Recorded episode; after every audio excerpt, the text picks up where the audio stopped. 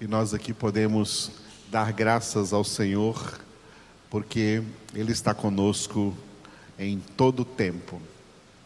Não importa que seja tempo de pandemia, ou quaisquer que sejam as circunstâncias, Ele é o nosso Deus sempre presente. Aleluia. Nosso refúgio, nosso baluarte, nosso castelo forte é o nosso Deus, e a Ele damos toda a honra e toda a glória, todo o louvor. Amém?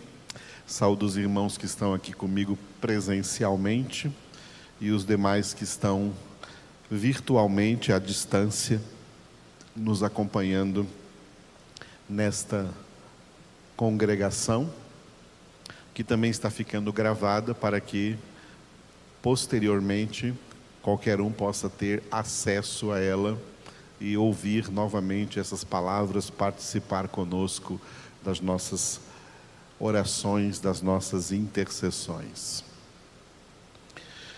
Louvado seja o Senhor. Hoje é o primeiro domingo do mês e, como de costume, nós temos a leitura do nosso boletim. Para quem está aqui presencialmente, está ali naquela mesinha, juntamente com álcool gel, tem um exemplar do boletim para cada um. E antes do boletim, nós teremos a continuação das nossas meditações no livro dos Atos dos Apóstolos. É aqui que nós vamos começar. Hoje pela manhã, no nosso culto, na nossa congregação matutina, nós entramos no capítulo 14 do livro dos Atos dos Apóstolos.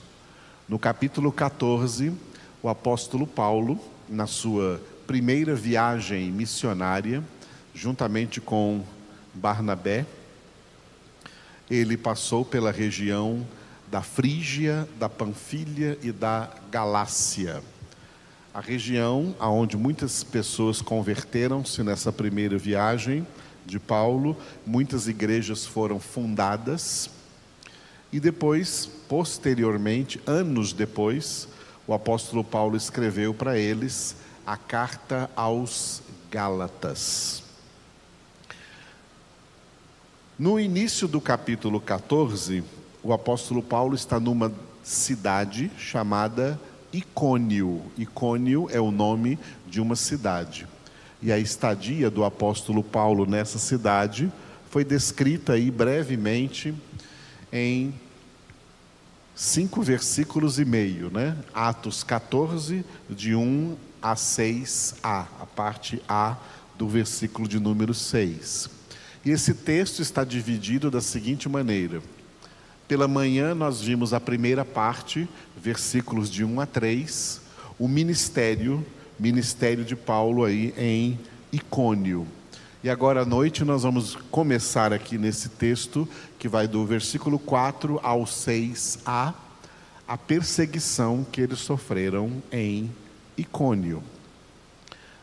Sempre quem prega o evangelho corretamente sofre rejeição, perseguição e ódio por parte do mundo. Quando você vê pregadores sendo amados e aceitos no mundo, é porque o evangelho que eles pregam é falso. O evangelho falso agrada o mundo. O evangelho verdadeiro desagrada o mundo, na maioria dos seres humanos, e por isso, em toda a história da pregação da palavra de Deus, tanto os profetas antes de Cristo, o próprio Jesus e também os discípulos e apóstolos depois de Jesus, que pregaram a palavra de Deus com autenticidade, sempre foram perseguidos. Essa é uma realidade neste mundo que jaz no maligno, neste mundo cujo príncipe deste mundo é o diabo, o pai da mentira, o espírito que atua nos homens ímpios, nos homens que não têm Deus, que não têm o Espírito de Deus nas suas vidas. Mas em contrapartida, todas as pessoas que verdadeiramente o Espírito de Deus habita nelas, sempre vão amar a palavra de Deus.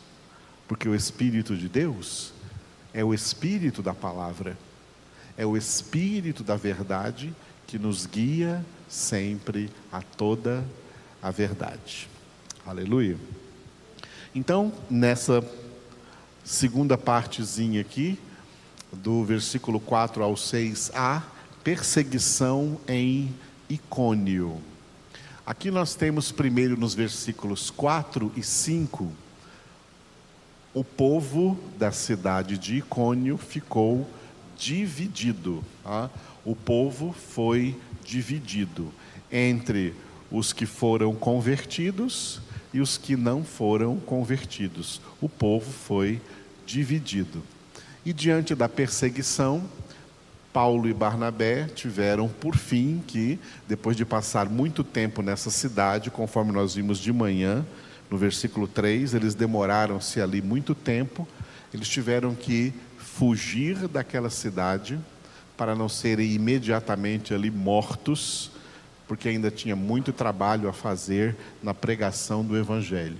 A parte A do versículo 6, então, é a fuga de Barnabé e de Paulo da cidade de Icônio. Vamos pegar aqueles dois versículos, 4 e 5, cujo título é Povo Dividido. Ok? O versículo 4, Judeus versus Apóstolos.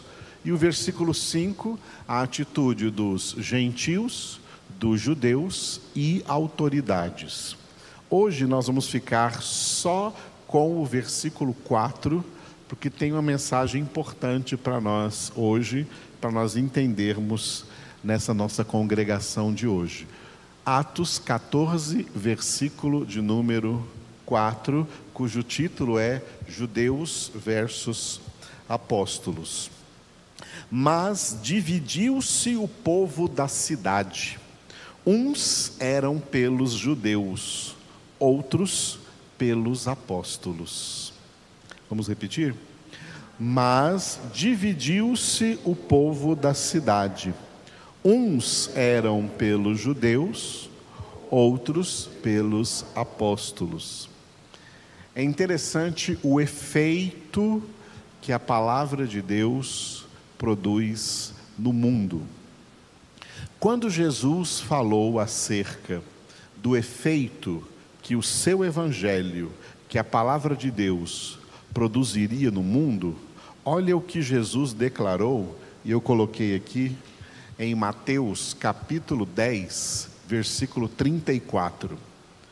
Justamente no capítulo onde Jesus fez um treinamento com seus discípulos e mandou eles de dois a dois pregar o Evangelho.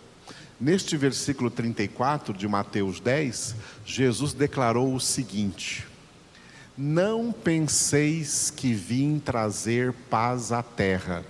Não vim trazer paz, mas espada. Vamos repetir? Não penseis que vim trazer paz à terra. Não vim trazer paz, mas espada. Na terra não existe paz existe falsa paz. Verdadeira paz não existe aqui nessa terra. E nunca existirá até o fim da grande tribulação com a guerra do Armagedon. Jesus está declarando aqui que ele não veio trazer paz à terra, ele veio trazer paz aos convertidos. Só os convertidos recebem a paz do Senhor. Para os convertidos, Jesus disse, e ficou escrito lá no Evangelho segundo João: Deixo-vos a paz, minha paz vos dou. E Jesus disse também: Essas coisas eu tenho dito para que tenhais paz em mim. No mundo passais por aflições. O mundo não tem paz. Davi chamou o mundo de o vale da sombra da morte, por onde nós estamos andando, por onde nós estamos atravessando durante os anos de vida que nós temos. A primeira etapa da vida humana é atravessando o vale da sombra da morte. O mundo não é um lugar de paz. As pessoas vão tentar construir uma falsa paz nesse mundo que o apóstolo Paulo profetizou em 1 Tessalonicenses lá no capítulo 5, e Paulo disse assim, ó, profetizando para o fim dos tempos: quando todo mundo aí estiver dizendo paz e segurança, então lhe sobrevirá repentina destruição, e ninguém escapará. Não existe paz na terra, tá? não existe paz em meio aos homens não existe paz.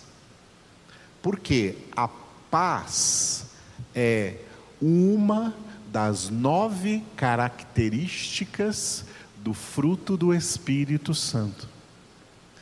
Só tem paz quem tem o Espírito Santo de Deus, porque o Espírito Santo de Deus lá dentro de nós produz o seu fruto como nós lemos em Gálatas 5, 22 e 23. O fruto do Espírito é amor, alegria, paz, longanimidade, benignidade, bondade, fé, não é fidelidade, é fé, mansidão, domínio próprio. As nove características do fruto do Espírito. Os homens, os seres humanos, que não são convertidos, eles não têm o Espírito Santo. E como Paulo escreveu em Romanos, capítulo de número 8, quem não tem o Espírito Santo, quem não tem o Espírito de Deus habitando neles, quem não tem o Espírito de Cristo, tudo isso é, são nomes do Espírito Santo, não pertencem a Deus, não pertencem a Cristo. O espírito que domina sobre os homens que não têm o Espírito Santo é o diabo, como Paulo escreveu em Efésios 2:2. Quem não tem o Espírito Santo estão vivendo aí na terra seguindo um curso que Paulo chama em Efésios 2:2 de o curso deste mundo, segundo o príncipe da potestade do ar, o Espírito que agora atua nos filhos da desobediência. No mundo não tem paz. E nunca vai ter. Só existe paz aqui na terra dentro da alma dos filhos de Deus. Fora de nós, não há paz. Pelo contrário, fora de nós, há guerra, há conflito, há bagunça, a confusão, a iniquidade, a desordem promovida pelo pecado dos homens, pecado dos homens que gera sobre esses homens o domínio de Satanás sobre suas vidas. A verdadeira paz, que a gente fala assim, até quando nos saudamos, a paz do Senhor, ou alguns graça e paz, essa paz, essa paz é Cristo vivendo em nós. Por isso que Paulo também escreveu em Efésios capítulo 2, versículo 14: Ele é a nossa paz. Cristo é a nossa paz mas ele não é a paz do mundo. Isaías deu a Jesus um título que é o príncipe da paz. E Jesus não é o príncipe deste mundo. O próprio Jesus disse que o príncipe deste mundo é o diabo.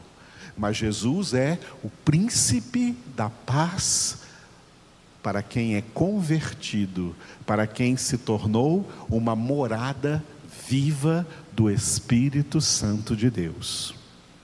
Nós temos a paz do Senhor. E essa paz que nós temos, ela é definida por uma palavra muito importante: reconciliação. Isso é paz. Paz é reconciliação com Deus. Todas as pessoas não convertidas, elas não são pessoas reconciliadas com Deus, elas estão no estado de inimizade contra Deus. Todas as pessoas não convertidas são inimigas de Deus. Por isso o mundo é inimigo de Deus. Por isso está escrito na palavra que quem ama o mundo e as coisas do mundo, o amor de Deus não está neles, o amor do Pai não está neles. E também está escrito em Tiago, capítulo 4, versículo 4, a amizade do mundo é inimizade contra Deus. Quem é amigo do mundo, automaticamente é inimigo de Deus. Não existe paz entre inimigos. As pessoas que não têm o Senhor, elas são inimigas de Deus, e o que está pesando sobre a vida delas é a justa ira de Deus.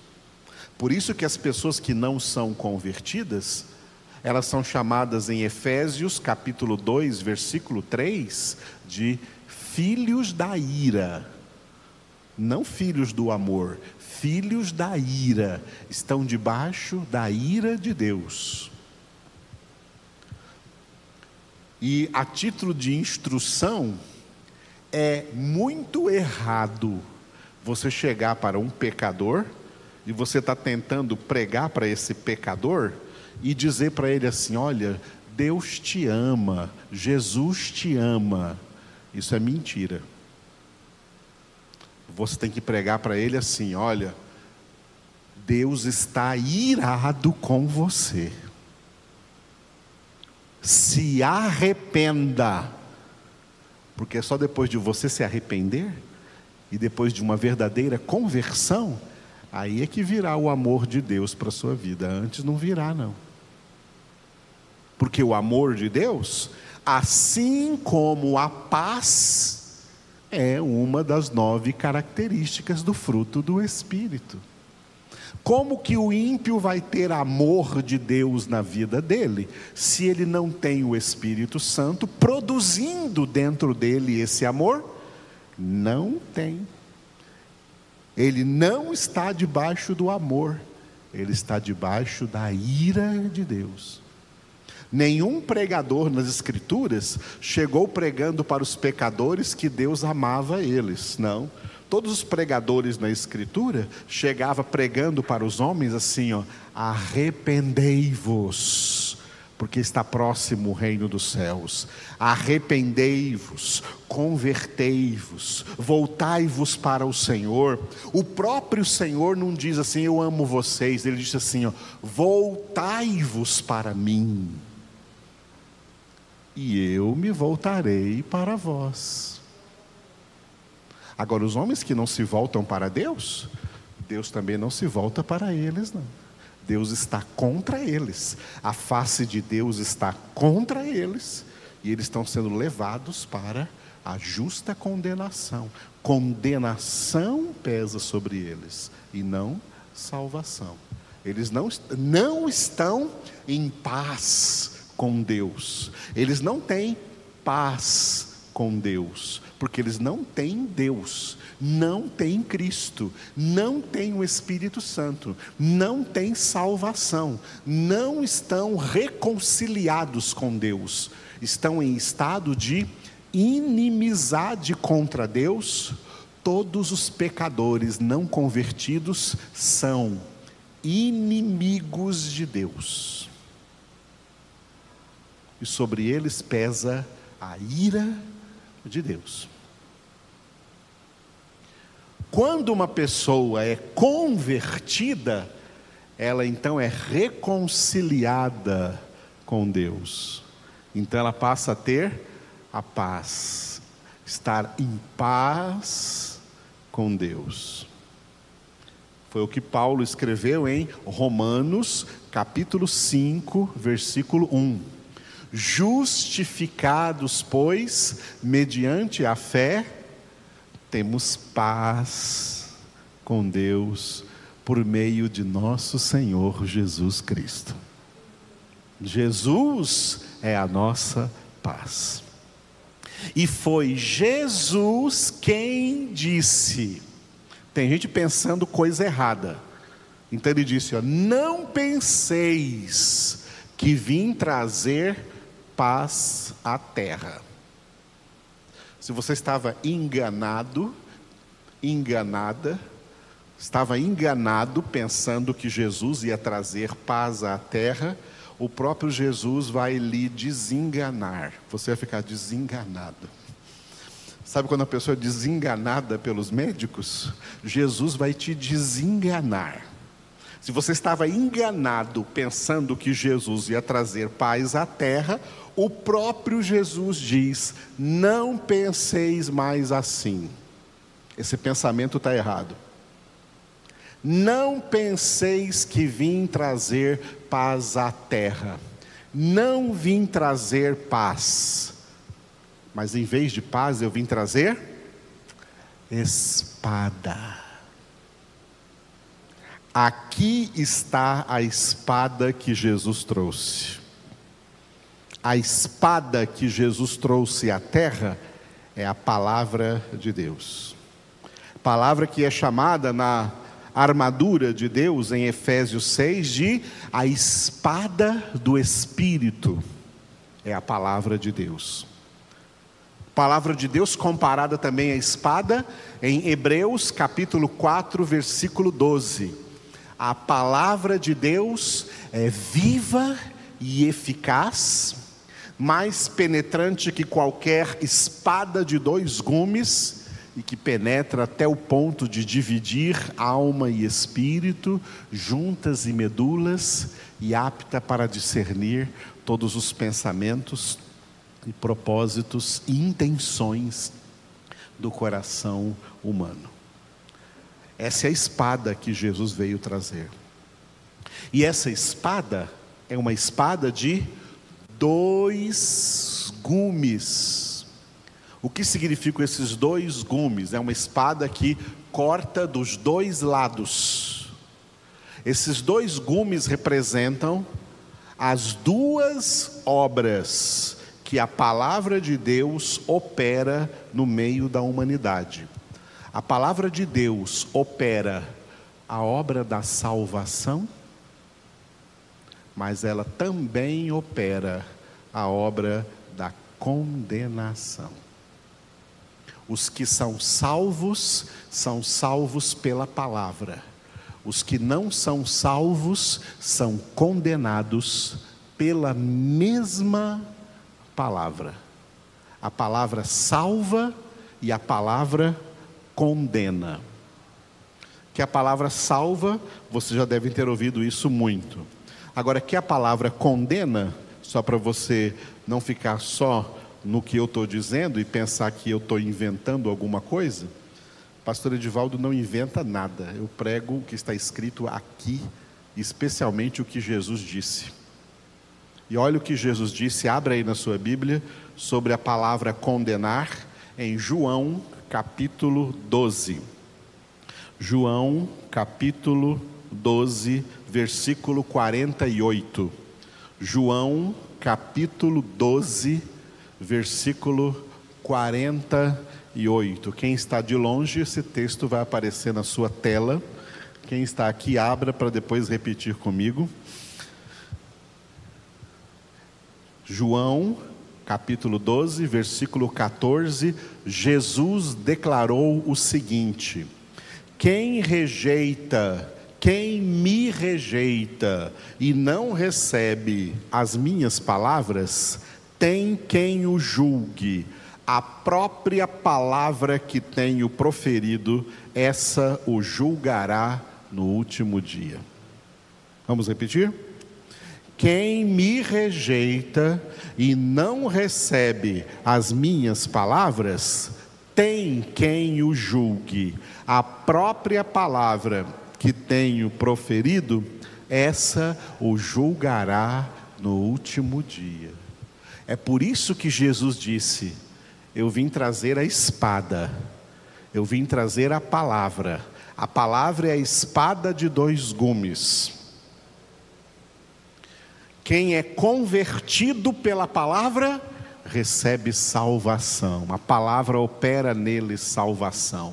Quem rejeita a palavra, quem rejeita Jesus, a palavra opera nessas pessoas a justa condenação. É a palavra que opera as duas coisas. E se nós pensarmos no aspecto quantitativo, é muito sério porque no aspecto quantitativo, a maioria esmagadora da humanidade está condenada. A maioria dos que viveram até hoje, desde a história antiga até hoje, estão já no inferno. A maioria dos cerca de 7 bilhões que estão vivos hoje na Terra estão caminhando para a mesma condenação. São pessoas que rejeitam Jesus, rejeitam a Sua palavra. E a maioria dos que ainda vão nascer até o fim do mundo, já vão nascer levando consigo a sua condenação, porque também serão pessoas que na sua vida na terra rejeitarão Jesus e rejeitarão as suas palavras. Salvação nunca foi prerrogativa de uma maioria, nunca, em nenhum momento da história. Salvação sempre foi para poucos para poucas pessoas. Poucas pessoas que Jesus chamou de poucos escolhidos. Em Mateus 22, 14. Muitos são chamados, poucos escolhidos. A salvação sempre foi para poucos. E Jesus explicou o porquê em Mateus capítulo 7, versículos 13 e 14. Entrai pela porta estreita, porque larga é a porta e espaçoso o caminho que conduz à perdição, e são muitos os que acertam com essa porta larga. Estreita, porém, é a porta e apertado o caminho para a vida, e são poucos os que acertam com essa porta. Salvação não é para muitos, salvação é para poucos. Deus não vê nenhuma vantagem em quantidade. A mente dos homens pensa em quantidade. A mente de Deus pensa em qualidade.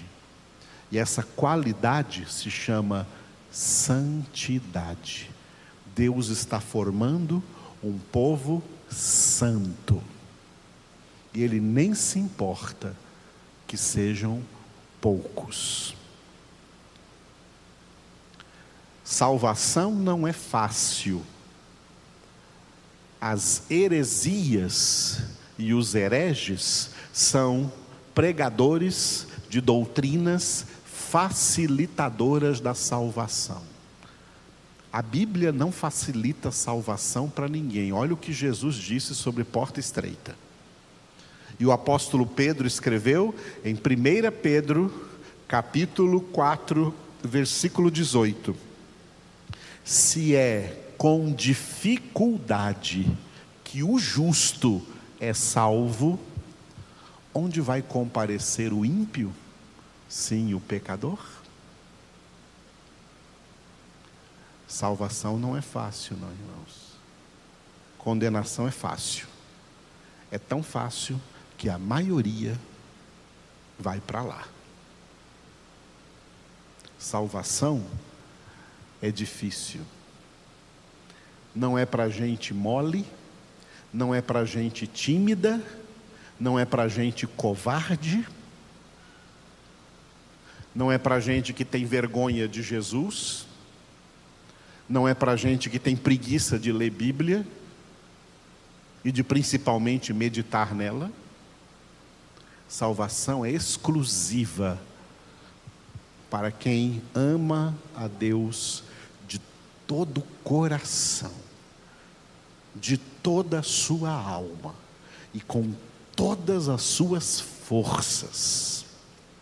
E por amor a Deus, ora, medita dia e noite na palavra, se esforça ao máximo e pratica essa palavra, e santifica a sua vida, sabendo que sem santificação ninguém verá o Senhor. É para esses a salvação. É para esses que hoje essa palavra é dita. Hoje nem olhos viram, nem ouvidos ouviram, nem o coração humano imaginou o que Deus tem preparado lá no céu, o que Deus tem preparado para todo mundo? Para todo mundo? exclusivamente para aqueles que o amam. Só para aqueles que o amam. E aqueles que o amam ainda aqui na terra, cumprem na vida deles o Romanos 8, 28. Deus faz com que todas as coisas que acontecem, mesmo aqui nesse mundo difícil, Deus faz com que todas as coisas cooperem para o bem. O bem de todo mundo? O bem de todo mundo? Não, o bem daqueles que o amam, daqueles que amam a Deus. Quem ama a Deus, ama a Sua palavra. Quem ama a Deus, ler Bíblia e meditar na palavra não é um sacrifício, não é uma coisa chata, não é uma coisa enfadonha, não é uma coisa difícil. Quem ama a Deus, ler e meditar em toda a sua palavra é um imenso prazer. Eu tenho 40 anos de conversão 40 anos nos quais, desde o primeiro dia da minha conversão até hoje, exatamente hoje,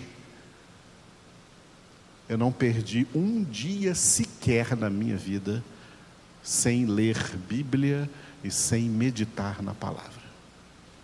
Tenho 40 anos de leitura de toda a Bíblia e de meditação de toda a Bíblia e eu não faço isso porque eu sou pastor, eu faço isso porque eu sou filho de Deus.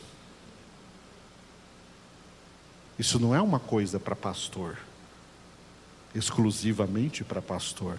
Isso é algo para quem é filho de Deus. Quem anda por aí pensando que é filho de Deus, achando que é filho de Deus, mas não gosta de Bíblia, não tem o seu prazer na palavra do Senhor, ao invés de ter o seu prazer na palavra do Senhor, estão como os israelitas no Antigo Testamento, e que Deus falou através de Jeremias, Jeremias capítulo 6, versículo 10, e Deus disse: Para eles a minha palavra é uma coisa vergonhosa, eles não gostam dela.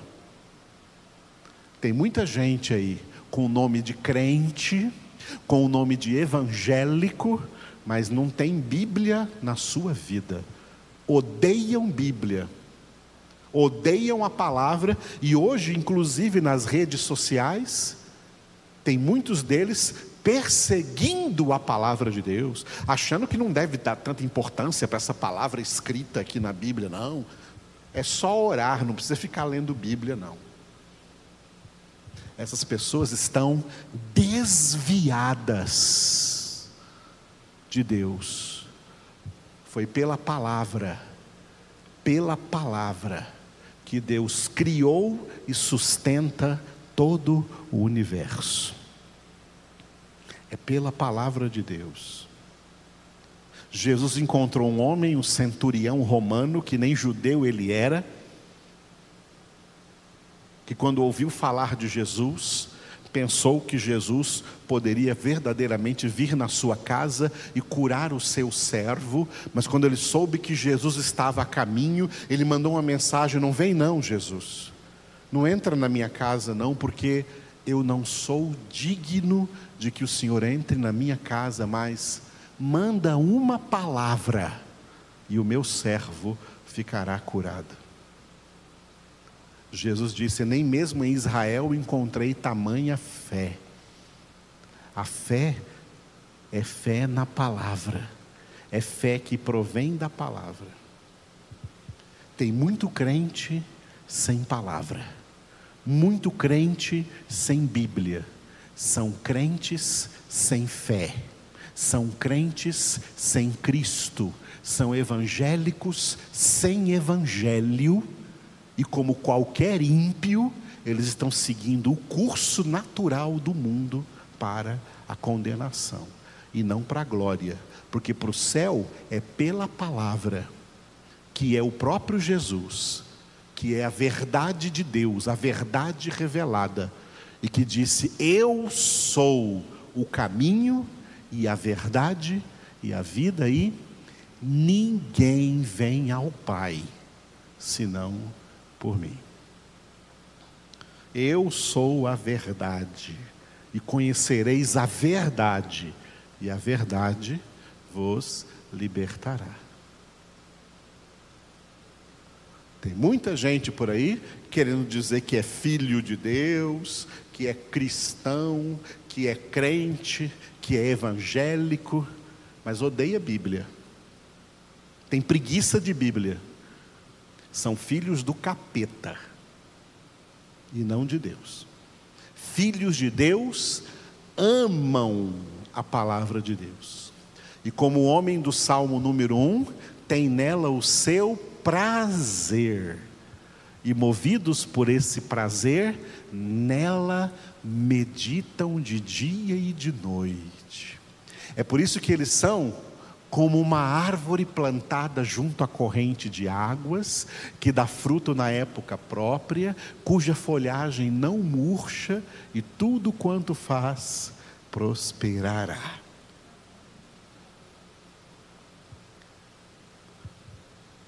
Para quem é filho de Deus e ama a palavra de Deus, orar, orar não é um sacrifício. Eu já vi um monte de crente dizendo assim: ah, eu estou pagando um preço de oração, eu estou fazendo um sacrifício de oração. Parece que está botando um ovo para orar. Oh, meus queridos, para os filhos de Deus, oração é um prazer. É um prazer viver Mateus 6,6 entra no teu quarto, fecha a tua porta e ora ao teu pai em secreto. E teu pai que vem em secreto te recompensará. Para nós a oração é um prazer e não um sacrifício, uma coisa difícil. Ai, tá difícil toda essa oração.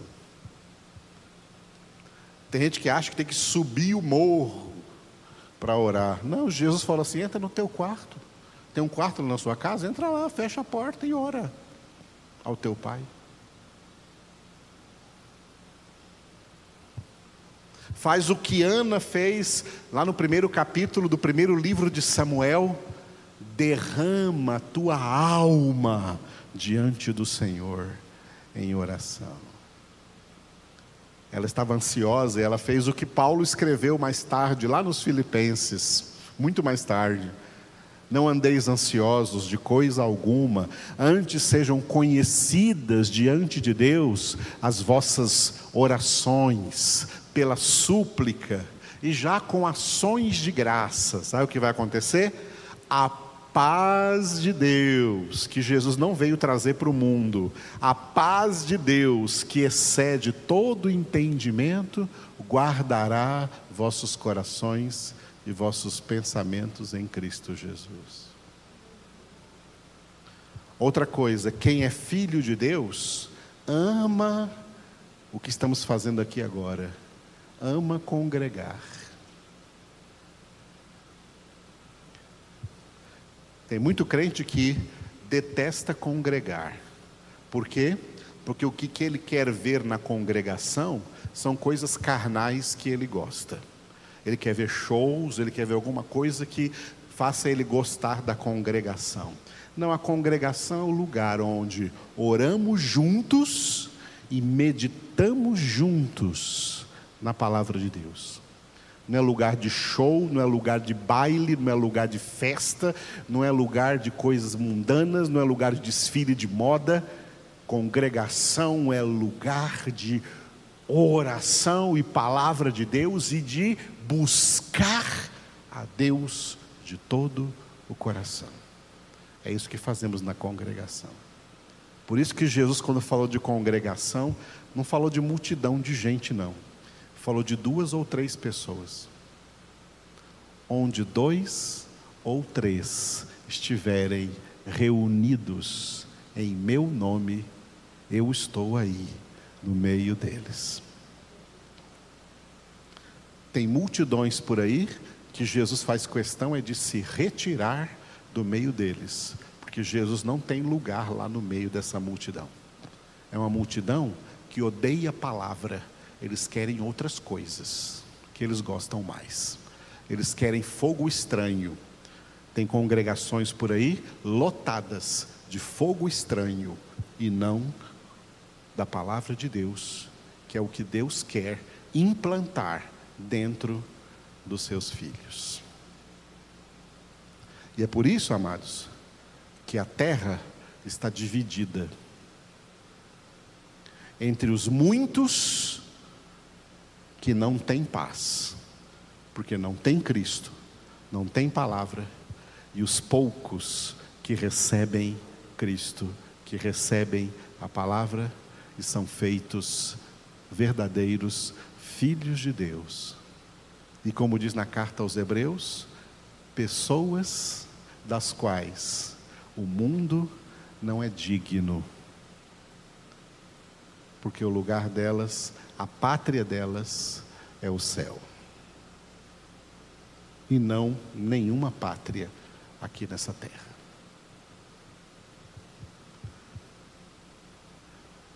Bem claro o que Jesus disse.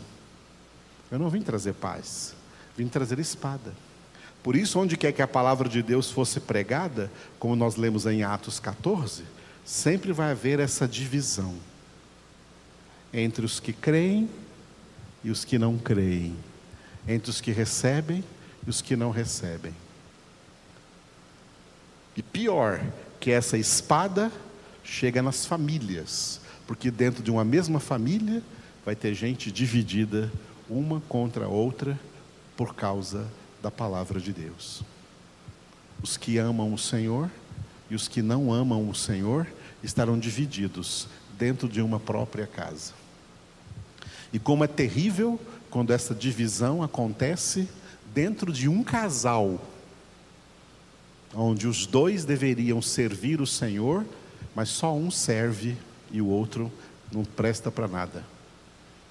É por isso que Jesus disse, quando ele voltar, dois estarão numa cama, um será tomado, o outro será deixado.